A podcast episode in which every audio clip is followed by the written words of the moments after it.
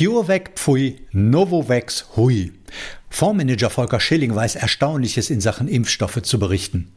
Börsenfahrer Uwe Lang empfiehlt konservative, scheinbar langweilige, aber vielversprechende Werte. Und Kapitalmarktstratege Stefan Risse verspricht in seinem neuen Buch, die Inflation kommt, wie sie sich nicht nur davor schützen, sondern sogar davon profitieren können. Das sind unsere drei Themen heute in Börsenfunk, der Podcast von Wall Street Online. Am Mikrofon ist Martin Kerscher.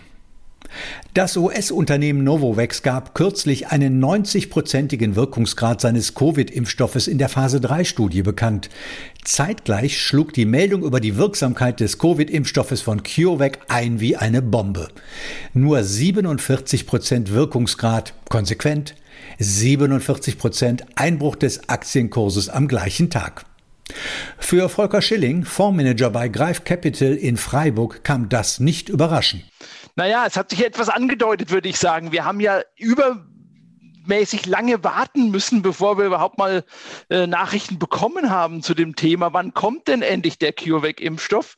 Und da ist es ja meistens so, wenn irgendwas schon sich auf sich warten lässt, dann scheint meistens auch etwas nicht zu stimmen. Sprich, wo Rauch ist, ist auch Feuer. Und dann kam natürlich diese Pflichtmeldung hinterher, die wie eine Bombe eingeschlagen hat. Einen Wirksamkeitsgrad gerade mal von 47 Prozent. Das ist absolut nicht konkurrenzfähig zu den bereits bestehenden Impfstoffen, die am Markt sind. Oder um es kurz zu machen, so ein einen Impfstoff will keiner haben. Und eilig hat man versucht, natürlich Schadensbegrenzung zu betreiben, aber die Börse hat ein eindeutiges Signal gesendet. Die 47 Prozent Wirksamkeit haben sich nämlich beim Börsenkurs niedergeschlagen. Minus 47 Prozent noch an dem Tag. In der Spitze sogar minus 55 Prozent.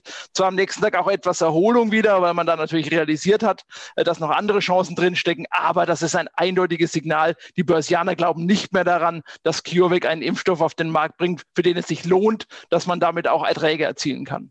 Aber ist es nicht völlig normal, dass es solche Rückschläge in der Forschung gibt und dass CureVac trotz allem ein relativ gut aufgestelltes Unternehmen ist, vielleicht jetzt nicht gerade im Kampf gegen Covid-19? Naja, das Beispiel erinnert uns daran, dass wir vielleicht ein bisschen vergessen haben, was für ein großes Glück wir überhaupt haben, dass wir einen Impfstoff gefunden haben, der letztlich dann auch noch so hohe Wirksamkeitsgrade hat und dass natürlich das ganze Thema Biotechnologie, Forschung, klinische Studien natürlich immer mit Unwägbarkeiten behaftet ist. Aber man war natürlich so euphorisiert durch die anderen Unternehmen, die bereits schon am Markt sind, dass man wahrscheinlich diese Risiken nicht mehr richtig wahrgenommen hat. Und dann holt natürlich so eine Meldung auch ein, als Börsianer wieder auf die Realität des harten Parketts, um im Jargon zu bleiben.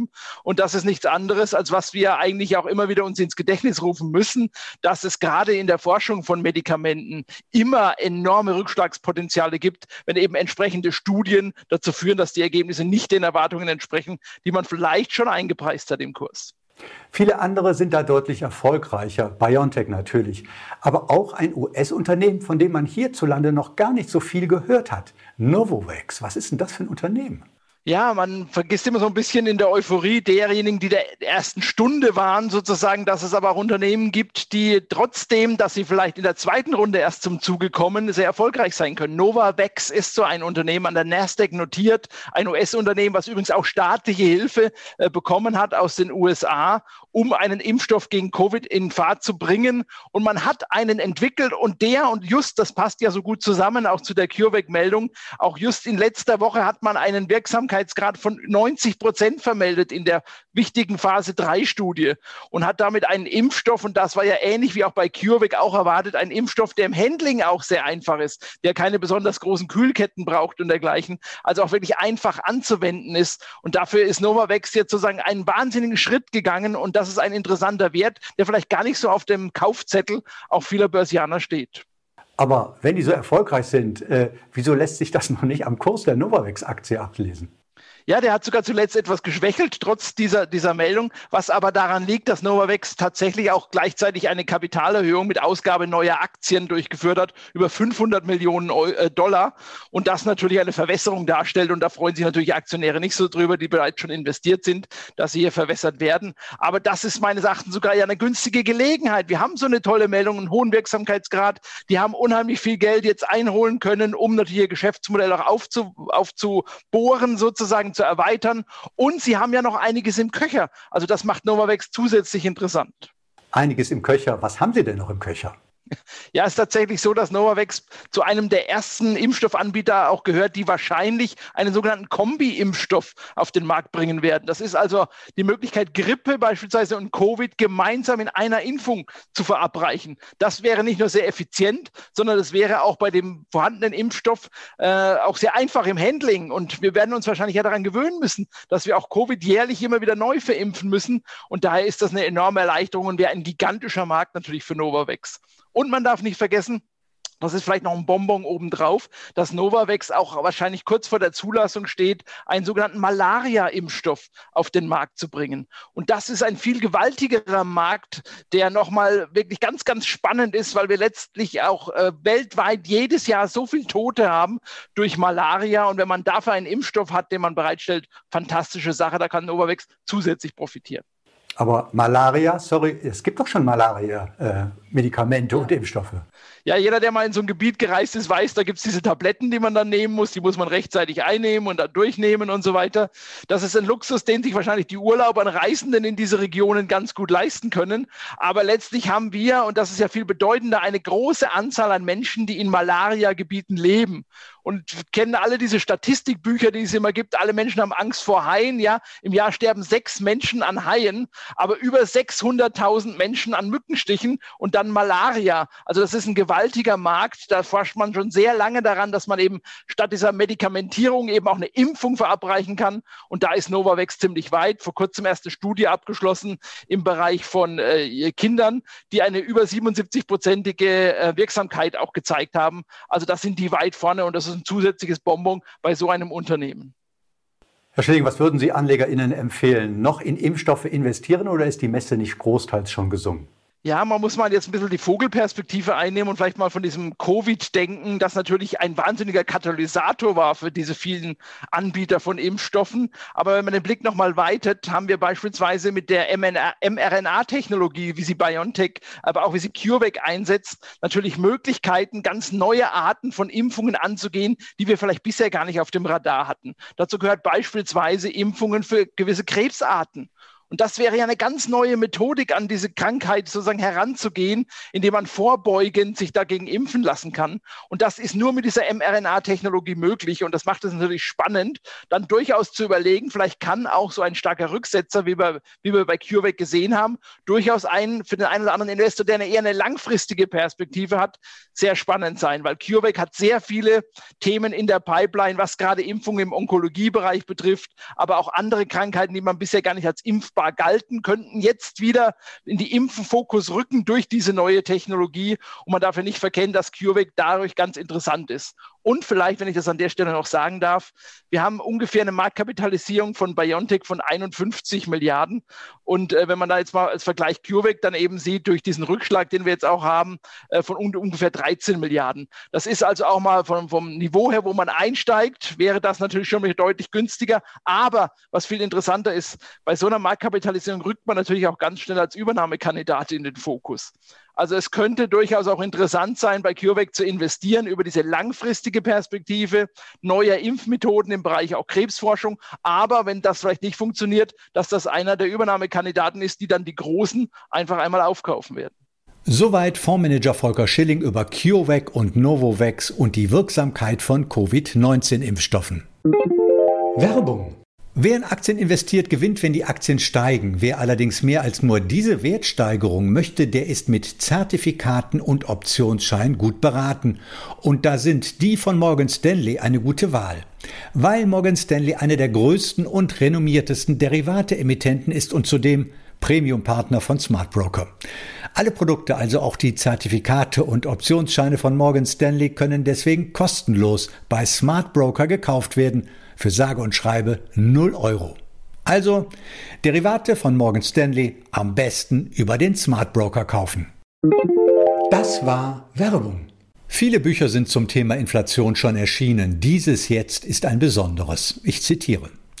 Wer seiner Risikobereitschaft entsprechend sein Vermögen auf Aktien und oder Aktien und Mischfonds, Gold und andere Edelmetalle sowie Immobilien aufteilt, der braucht sich vor der Inflation nicht zu fürchten. Er dürfte am Ende sogar davon profitieren. Zitat Ende. Besonders ist dieses Buch, weil es von einem ausgewiesenen und erfahrenen Kapitalmarktstrategen stammt, von Stefan Risse von Akatis Investment. Titel seines Buches Die Inflation kommt, wie sie sich schon jetzt schützen. Und die Prognose, die dieser Buchtitel enthält, ist auch mit Unsicherheit behaftet, weiß Autor Stefan Risse. Finanzprognosen sind immer sehr, sehr schwer, hat Mark Twain gesagt, im Besonderen, wenn sie sich auf die Zukunft beziehen. Ähm, natürlich kann niemand in der Wirtschaft, an den Finanzmärkten eine absolut sichere Voraussage machen. Nur wenn wir angucken, dass wir in Amerika bereits bei einer Verbraucherpreisinflation von 5 Prozent liegen ähm, und wir in Deutschland schon bei zweieinhalb Prozent sind, selbst die konservative Bundesbank rechnet mit drei bis vier Prozent, da muss man sagen, die Inflation ist auf jeden Fall schon da. Und in welchem Umfang? Das ist nur die Frage. Ja, also Hyperinflation werden wir keine bekommen. Aber ich denke, die Zeiten, wo wir Inflationsraten hatten von zwei Prozent, also dieses Ziel der Notenbanken oder eben darunter, wir waren oft auch darunter, die gehören der Vergangenheit an. Das sind Jahrzehnte gewesen der Globalisierung. Ähm, da gibt es eben ganz langfristige Trends, die sich jetzt drehen. Nämlich wir hatten den Trend dazu, dass wir immer mehr Arbeitskräfte in der Welt hatten. Das kam zum einen durch den Anschluss von Osteuropa, aber vor allem von China in die globalisierte Welt, ja, dass die eben äh, angefangen haben, in den Produktionsprozess, den weltweiten quasi mit einzugreifen. Und dadurch hatten wir ein, eine Vielzahl von Arbeitskräften zur Verfügung. Und die wurden auch immer noch mehr. In China wie auch in Osteuropa wuchs der äh, wuchs der Anteil der Menschen, die im arbeitsfähigen Alter sind. Und das kippt jetzt in 2025 spätestens ähm, und lässt in China dann auch rapide nach durch die Eine-Kind-Politik. Das heißt, wir haben dann irgendwann eine Menge Rentner, die konsumieren, also nachfragen und immer mehr, immer weniger Menschen, die ähm, für den Produktionsprozess zur Verfügung stehen. Und damit läuft dieser deflatorische Effekt, den wir jahrelang hatten, nämlich dass Arbeit immer extrem günstig war, aus. Sie haben jetzt schon die historischen Ursachen von Inflation angesprochen und Henrik Leber, der Gründer und Geschäftsführer von Arcatis Investment, spricht ja in dem Vorwort zu Ihrem Buch von der Verantwortungslosigkeit von Politik und Notenbank. Wer sitzt denn da am längeren Hebel? Naja, es ist natürlich die Politik der Notenbanken gewesen, die ein riesiges Inflationspotenzial aufgebaut haben, indem sie nach der Finanzkrise angefangen haben, Staatsanleihen zu kaufen in einem großen Umfang und jetzt in der Corona-Pandemie das ja nochmal ver-x-facht haben, also so viel gekauft haben wie nach der Finanzkrise in viel kürzerer Zeit. Ähm, damit hat man extrem viel Geld geschaffen, das zunächst einmal aber nicht in der Realwirtschaft angekommen ist, sondern nur in kleinen Dosen in der Realwirtschaft angekommen ist. Und der Rest ging eben in die Finanzmärkte und hat dafür gesorgt, dass die Anleihen extrem gestiegen sind, ähm, dass Aktien extrem gestiegen sind, dass die Immobilienpreise immer weiter steigen. Also wir Vermögenspreisinflation haben. Und wenn dieses Geld irgendwann aus den Finanzmärkten in die Warenmärkte fließt, dann erhöht sich die Umlaufgeschwindigkeit des Geldes und dann wird dieses viele Geld inflationär und man muss sich fragen, ob das eigentlich der richtige Weg war, die Wirtschaft anzukurbeln. Wäre es nicht besser gewesen, äh, die Notenbanken hätten direkt die Regierungen finanziert, damit diese investieren und das Geld direkt in der Wirtschaft ankommt und nicht ein riesiges Inflationspotenzial aufgebaut wird. Ebenfalls Teil des Buchtitels ist ja die Unterzeile, wie Sie sich jetzt schon schützen können. Lassen Sie mich raten, da wird wieder ja Gold, Immobilien wird das wieder sein oder was gehört sonst noch dazu? Unbedingt auch Aktien. Also natürlich, Gold würde ich in inflationären Zeiten immer nehmen, ähm, denn das schützt vor Inflation. Es ist ein Sachwert, der nicht unendlich vermehrbar ist, im Gegenteil, im Gegensatz zum Papiergeld. Immobilien ohnehin. Ähm, ich würde jedem raten, eine selbstgenutzte Immobilie, so man sie finanzieren kann und so man so ein bisschen weiß, wo man bleibt, wo man arbeitet, unbedingt eine ähm, eigengenutzte Immobilie zu kaufen und nicht mehr zu mieten, weil man sich allein dadurch schon vor steigenden Mieten schützt. Aber Aktien gehören auch unbedingt als äh, Inflationsschutz dazu. Es ist so, dass man immer wieder denkt, wenn die Inflation kommt, ist das schlecht für Aktien. Was aber gar nicht schlecht ist für Aktien, ist die Inflation.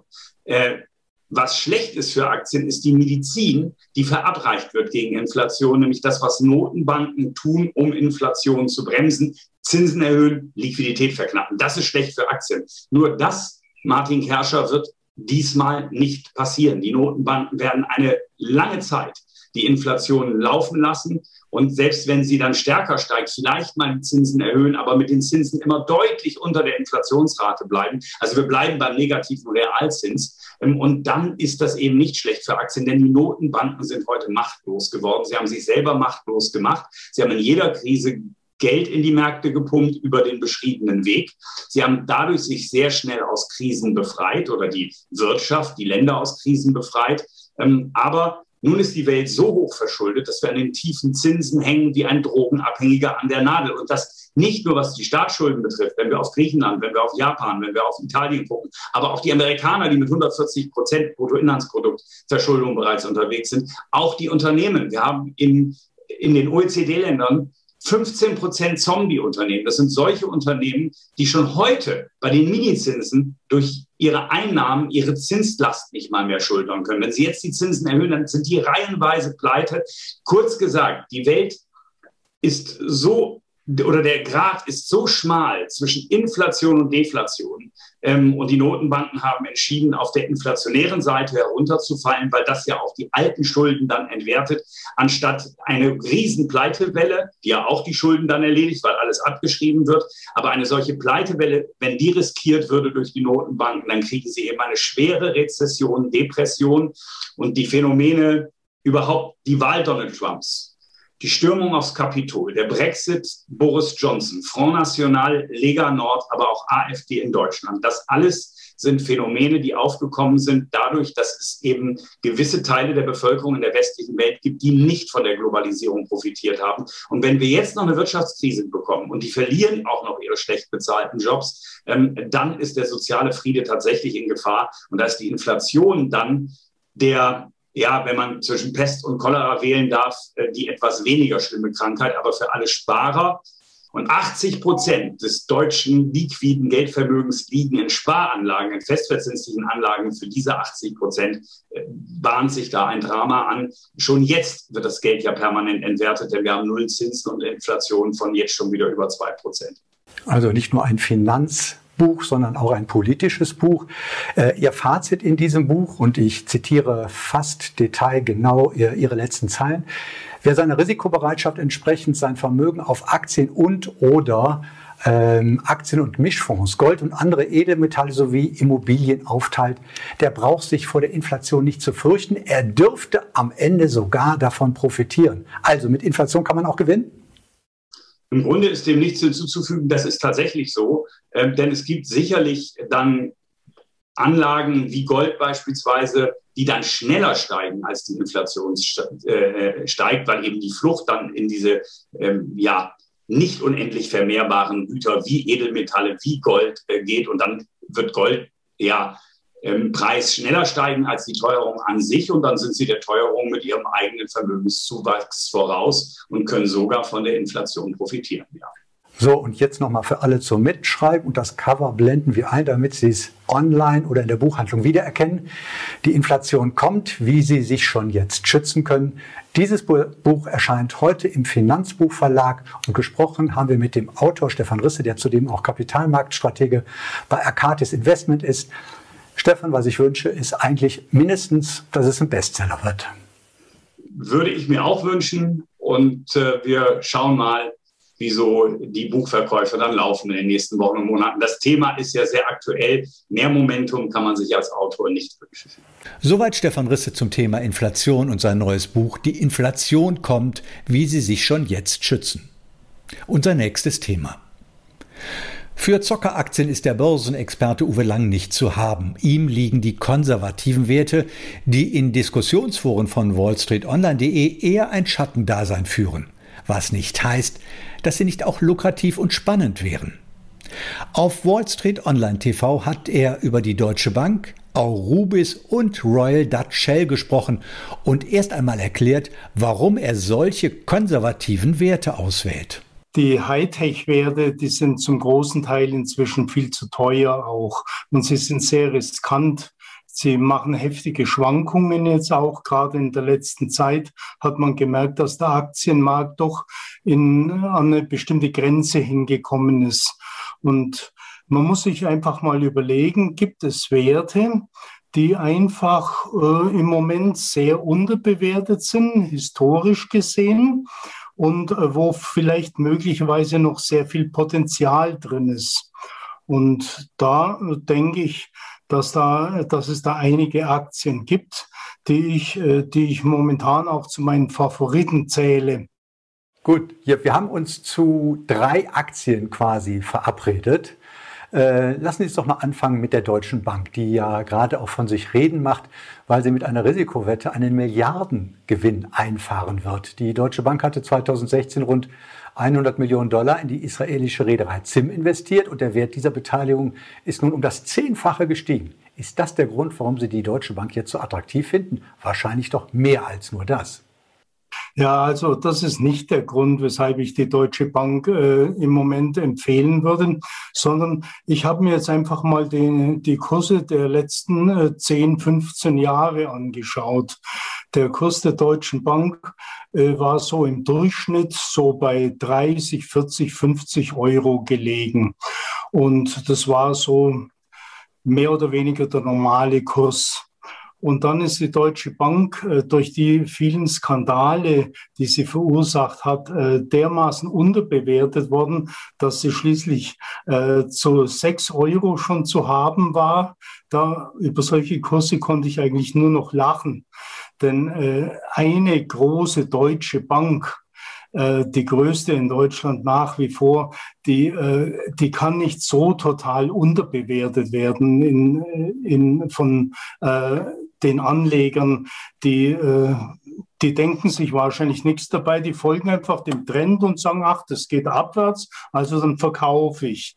Also äh, ich denke mir auch zu äh, 12, zu 10, 11, 12 Euro, wo die Deutsche Bankaktie gerade im Moment notiert, ist sie immer noch maßlos unterbewertet. Und ich denke, die geht mal wieder auf 30, 40 Euro. Äh, vielleicht nicht dieses Jahr noch, äh, vielleicht im nächsten Jahr. Aber eine äh, große Bank brauchen wir in Deutschland. Und da kommen wir an der Deutschen Bank nicht vorbei. Also die Deutsche Bank eher etwas für AnlegerInnen mit einem mittellangen Atem, muss man sagen.